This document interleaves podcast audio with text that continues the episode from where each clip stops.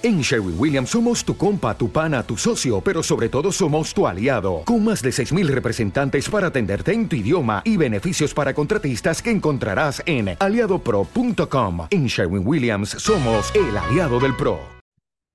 Vamos a ver cómo trabajar los nueve elementos transversales más representativos de la enseñanza básica con ejemplos prácticos. Vamos directamente, ¿qué nueve he escogido? La comprensión lectora, la expresión oral y escrita, la comunicación audiovisual, la competencia digital, el emprendimiento, el fomento del espíritu crítico, la educación emocional y en valores, la igualdad de género y la creatividad. Son elementos que ya sabéis que independientemente de la especialidad hemos de contemplarlas hemos de contemplarlo en nuestra programación, en nuestras situaciones de aprendizaje, así que vamos ya directamente. Por cierto, antes de seguir con el vídeo, te quiero recomendar mi clase gratuita de este próximo jueves. Va a ser el primer webinar gratuito que dé este año sobre situaciones de aprendizaje. De hecho, vamos a ver cinco ideas potentes de situaciones de aprendizaje, diez errores que suelen quitar nota a los opositores de educación año tras año y también vamos a contestar absolutamente todas las dudas. Así que te apuntas, te vienes a la clase y estoy seguro que te va a aportar y te va a inspirar. Bien, en primer lugar, comprensión lectora. ¿Cómo la podemos trabajar? Pues mira, en una época en la que hay más información y hay más bulos que nunca, ¿por qué no?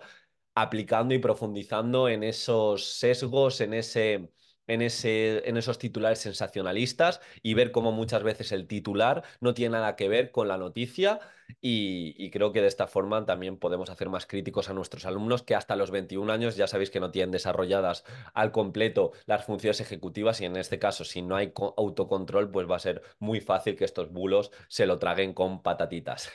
Segundo punto, expresión oral y escrita. A mí me gustan mucho dinámicas en el sentido de lectura compartida, que de hecho también trabajaríamos la comprensión eh, lectora. También hay una dinámica que me gusta mucho para trabajar la evocación, el Active Recall, que ya sabéis que es la mejor estrategia de aprendizaje para recordar a largo plazo, que es descarga tu cerebro. Es decir, en algunas sesiones marcadas, empezar como primera actividad de la sesión eh, escribir sin ningún tipo de filtro todo lo recuerda, todo lo que recuerdas de la unidad didáctica anterior, de la sesión anterior. Pues sería una propuesta. Tercero, comunicación audiovisual. ¿Por qué no? Eh, cogiendo de referencia algunos youtubers que tienen muy buenos editores, pedirle a los alumnos que hagan un pequeño vídeo en grupo donde lo compartan con el resto de la clase. Por ejemplo, eh, siguiendo el proyecto Cicerone, lo hicimos en nuestro, en nuestro centro educativo esto, que era simplemente por grupos, y luego elegimos el, mejor vídeo, por grupos de cuatro hacían un pequeño vídeo donde, eh, o mejor dicho, el vídeo estaba pensado para acompañar a aquellos alumnos nuevos de centro, tanto eh, que viniesen de otros países como de otras comunidades, de otras ciudades, y se les acompañaba a nivel audiovisual y se les decía lo que podían hacer, cómo era el patio, algunas normas, cómo se podían relacionar, cómo podían jugar, incluso dentro o fuera del, del del, centro. En este caso también se puede aplicar muy bien el DUA porque se le puede poner ahora de una forma muy sencilla subtítulos con aplicaciones como Captions o en, el, mismo, en el mismo Vimeo te los, te los hace automáticos bastante bien. Entonces, bueno, hacer propuestas donde nuestros alumnos se graben y en este caso, eh, a nivel de diversidad cultural, compartirlo con el centro. Eh, muy relacionado, elemento transversal de la competencia digital, no es solo utilizar aplicaciones como EducaPlay, Worksheets, Kahoot, etcétera, etcétera, apliques, que está muy bien, sino también eh, siguiendo el libro de la fábrica de cretinos digitales, pues trabajar esa gestión digital activa. De nuevo, nuestro alumno no tiene desarrollado el autocontrol, por lo tanto es fácil que se pase horas y horas frente a la pantalla. Entonces, si trabajamos la clase invertida, ¿por qué no poner límites y alguna pequeña base de orientación en la que expliquemos cómo consumir los vídeos sin distracciones? Otro ejemplo que me gusta mucho, o más bien elemento transversal, es el, de, el del emprendimiento. Y lo, lo hilo con el noveno, es decir, voy a hilar el quinto con el noveno, es decir, emprendimiento social y creatividad. Y esto simplemente se trata de proponer un problema que tenemos en el centro y que nuestros alumnos ofrezcan soluciones de manera, creatina, de manera creativa y más libre. He dicho creatina, ¿eh? Tomáis creatina, si tomáis alguno creatina, dejadlo en los comentarios que estaré muy contento porque es un suplemento que funciona bastante bien, sobre todo a nivel muscular y también se está viendo que a nivel cognitivo. Creatina monohidrato, este es el off topic que ahora me acabo de marcar. Pero como digo, eh, se trata de ofrecer un pequeño problema en el centro, que hay muchos residuos, que vemos que el patio está tremendamente lleno de basura Y por qué no, eh, de hecho en mi centro educativo lo llevamos hace tres años, la Brigada Verde, donde por grupos se recogía la basura, se recogía también eh, la basura tanto dentro del centro como en sitios colindantes, como en el parque, como en el patio, se pesaba y se intentaba reducir mes a mes, también haciendo una pequeña campaña de concienciación, poniendo el gráfico de todo lo que se había recolectado en el pasillo, también, como digo, haciendo pequeñas charlas de alumnos, eh, incluso aprovechando que estamos trabajando aquí la sostenibilidad, pues aprovechando de cómo se puede ahorrar a nivel energético. Como veis, es ofrecer un problema y que nuestro alumno tome decisiones y ofrezca esas alternativas. Eh, otro elemento transversal que creo que no se suele trabajar todo lo bien que se puede es el fomento del espíritu crítico y científico. En este caso yo lo he trabajado eh, directamente exponiendo sesgos eh, que se utilizan, que se utilizan en el día a día, tanto en las noticias como en plataformas que nuestros alumnos consumen mucho, como puede ser eh, YouTube, como puede ser Amazon, como puede ser Booking.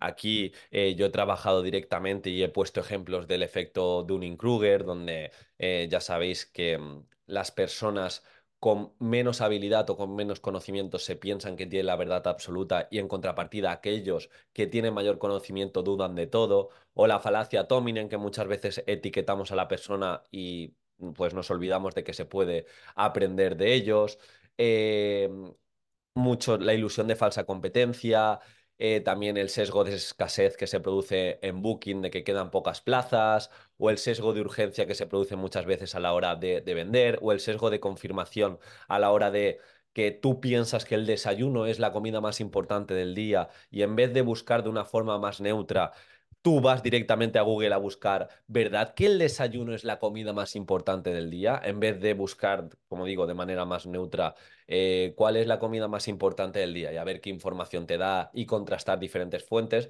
pues se trataría de escoger cuatro, cinco, seis sesgos que vemos em, en nuestro día a día y que nos hace tomar malas decisiones. Ya sabéis que el sesgo es eh, ese pensamiento rápido, rápido que tenemos muchas veces cuando no profundizamos lo suficiente. Séptimo elemento transversal, nos quedan dos, sería educación emocional y valores. Aquí directamente os recomiendo que le echéis un vistazo al programa Ruler de educación emocional. Esto lo trabajamos de manera muy profunda dentro del curso de programación. Si le queréis echar un vistazo lo mismo, lo tenéis en la descripción del vídeo. Pero aquí se trata de si vamos a programar en diferentes situaciones de aprendizaje, pues que invirtamos un tiempo en si aparece una emoción, reconocerla, intentar ver cómo la podemos gestionar, intentar también observar eh, algunas emociones que están supeditadas a algún resultado académico o, lo que se conoce también como ansiedad matemática, o podemos también observar eh, cómo podemos utilizar el cuadrante de emociones, cómo se sienten nuestros alumnos. Y yo personalmente cuando, cuando programé, a mí me tocó hacer 15 unidades didácticas y yo lo que hice, no en todas las sesiones, pero sí en cada situación de aprendizaje, en mi caso en cada unidad didáctica, yo ponía el foco en un valor. Saqué 15 valores que quería trabajar y ese valor quizá lo trabajaba en dos actividades de las seis o siete sesiones que tenía cada unidad didáctica.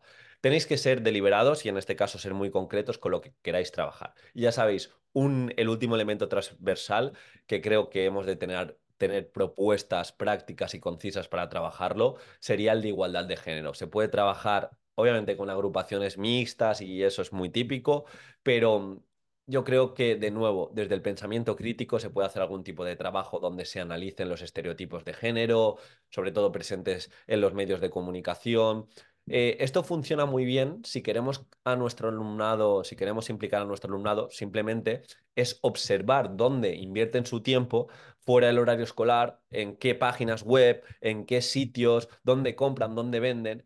Y en cualquier página web de este tipo veréis que está, por ejemplo, se cosifica mucho a la mujer si nos vamos a marca, que, que ya en sexto de primaria tenía un montón de alumnos que pasaban mucho tiempo en marca. Pues vemos las noticias estas de tiramillas donde se usa a la mujer o al atleta siempre para enseñar el cuerpo, etcétera, etcétera. Pues bueno, se puede crear una pequeña campaña de concienciación que desafíe estos estereotipos, que promueva la, igualdad de género en su entorno, ofrecer referentes femeninos que quizás no se han tenido en cuenta a lo largo de la historia, etcétera, etcétera.